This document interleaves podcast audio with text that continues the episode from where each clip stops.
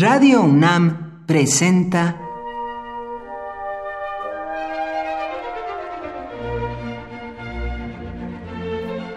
Cuaderno de los Espíritus y de las Pinturas por Otto Cázares.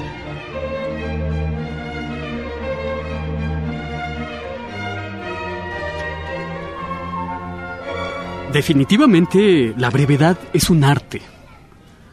Muchas veces desearíamos que nuestros amigos, vecinos y familiares tuvieran esa conveniente virtud. Tendríamos que aconsejarles.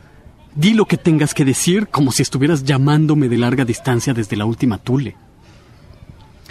Poco antes de morir, el gran escritor Italo Calvino trabajaba en sus célebres propuestas literarias para el próximo milenio.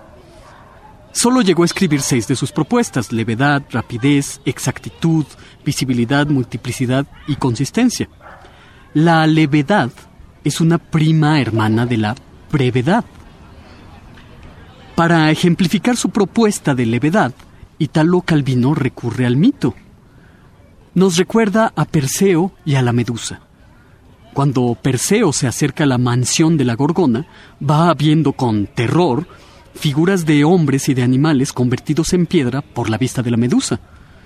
Medusa convierte a todo aquel que la ve a los ojos en lo más pesado que existe, una roca. Pero Perseo no mira la figura de la Medusa directamente, sino que la refleja en el bronce de su escudo. Combate a la gorgona con lo más ligero que existe, el reflejo. Se acerca a ella sin mirarla directamente y puede separarle la cabeza de serpientes del tronco al golpe de su espada.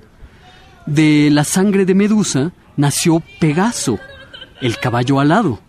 He aquí cómo, de lo más pesado, brota como un retoño lo más ligero. Hasta aquí la levedad de Calvino.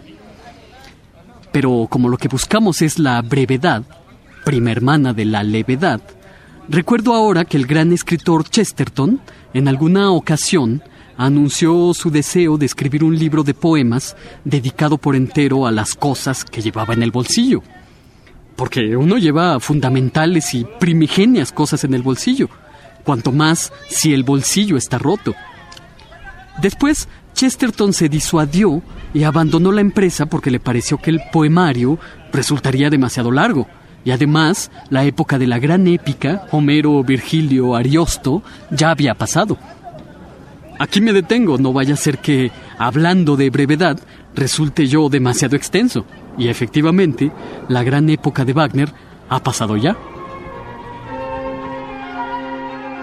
Por hoy, Otto Cázares cierra el cuaderno de los espíritus y de las pinturas.